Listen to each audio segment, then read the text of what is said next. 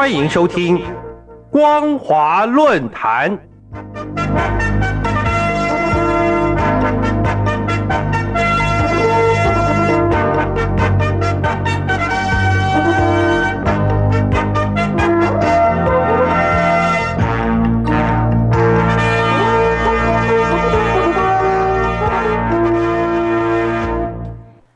各位听众朋友，大家好，欢迎收听今天的光华论坛，我是兰陵。今天要谈论的主题是俄乌冲突与俄中智囊热议地缘战略。今年三月十五号，美国《纽约时报》中文网一篇名为《中国眼中乌克兰战争的赢家——中国》的报道指出，乌克兰战争尚未结束，但一种共识。正在中国政策圈内逐渐形成，那就是中国将在这场动荡中脱颖而出，成为胜者。这篇报道还指出，最近几周，中国大陆学者们多次引用英国地理学家兼地缘政治家麦金德在一九零四年发表的《历史的地理枢纽》论文，认为谁控制欧亚大陆，谁就主导世界。值得注意的是，当代俄罗斯哲学家兼政治理论家，被称为“普丁的智囊”的杜金，正是麦金德思想的支持者。他在大陆不但拥有一票追随者，还曾经在中共官方媒体上露面。二零一八年，曾经访问北京并发表演讲。那场演讲的主持人张维维，则是能精准诠释。习近平国际话语权的上海复旦大学中国研究院院长。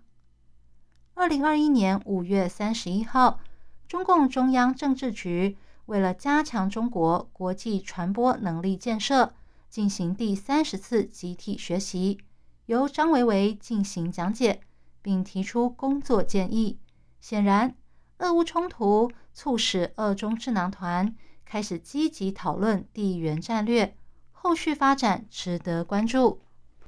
近期，中共外交部发言人、智囊人士与社群媒体开始广泛引用美国前国务卿季辛吉以及知名的国际关系学者、芝加哥大学政治学系教授米尔斯海默等人的论述，用来帮衬中共对俄乌冲突地缘战略判断的国际话语权。包括引述二零一四年三月六号，季辛吉在《华盛顿邮报》上发表的一篇名为《停止乌克兰危机，从头开始》的文章。文中指出，如果乌克兰要生存和发展，不应该在西方与东方之间选择，不应该成为一方反对另一方的前哨，更不应该加入北约。二零一四年九月到十月的外交事务期刊上，米尔斯海默也曾经发表类似观点。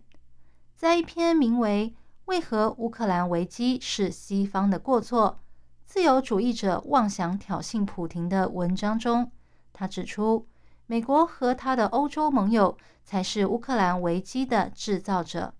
危机的根源是北约东扩，俄罗斯不会容许乌克兰。成为安插在自家门口的西方据点，这就是典型的地缘政治。大国向来对于边境的潜在威胁非常敏感。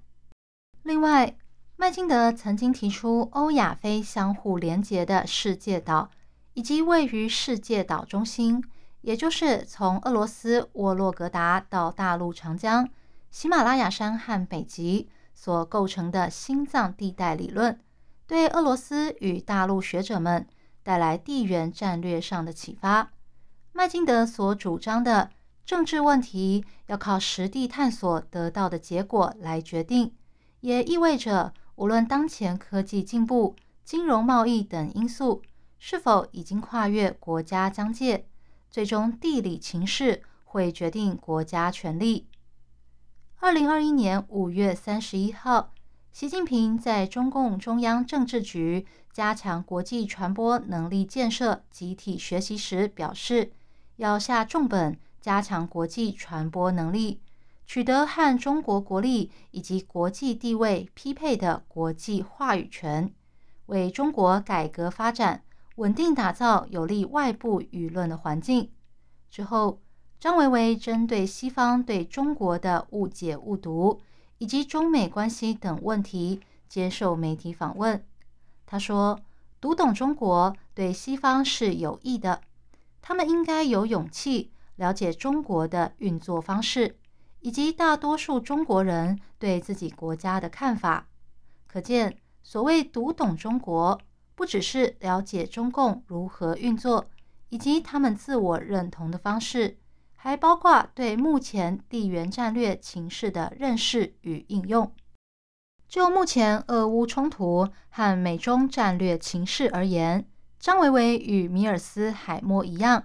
认为，如果美国和盟国继续执行现在的政策，将加剧与俄罗斯的冲突，同时毁了乌克兰，届时所有人都是输家。相对的，若西方国家改变方向，共同建立经济繁荣、政治中立的乌克兰，不针对俄罗斯，与莫斯科修复关系，则所有人都将成为赢家。从这番论点可以看出，俄中两国希望借由米尔斯海默的观点，重新建构美国既有的世界强权地位。值得注意的是，二零一八年八月五号，杜金曾经出席张伟伟主持的“做客观天下”论坛，针对俄罗斯与西方关系发表演说。十一月到十二月期间。张维维有姚杜金在复旦大学开设地缘政治与国际关系课程。杜金是俄罗斯最有名的地缘政治学者，也是俄罗斯国会和军方顾问。他不但主张在具体的地缘政治现实环境中进行讨论，还指出中国是西方的下一个目标，甚至有可能是西方最先要解决的问题。自今年二月二十四号俄罗斯入侵乌克兰以来，中共对俄罗斯的行动一直保持中立，反对单边制裁俄罗斯。从地缘战略的角度来看，这么做是因为关系到双方的切身利益，甚至是命运。但从国际政治经济矛盾来看，俄中之间的政治互信度仍然不足。彼此的战略协作效果如何，还有待后续观察。以上是今天的光华论坛，今天分享的主题是俄乌冲突与俄中智囊热议地缘战略。我是兰陵，感谢您今天的收听，我们下次再会。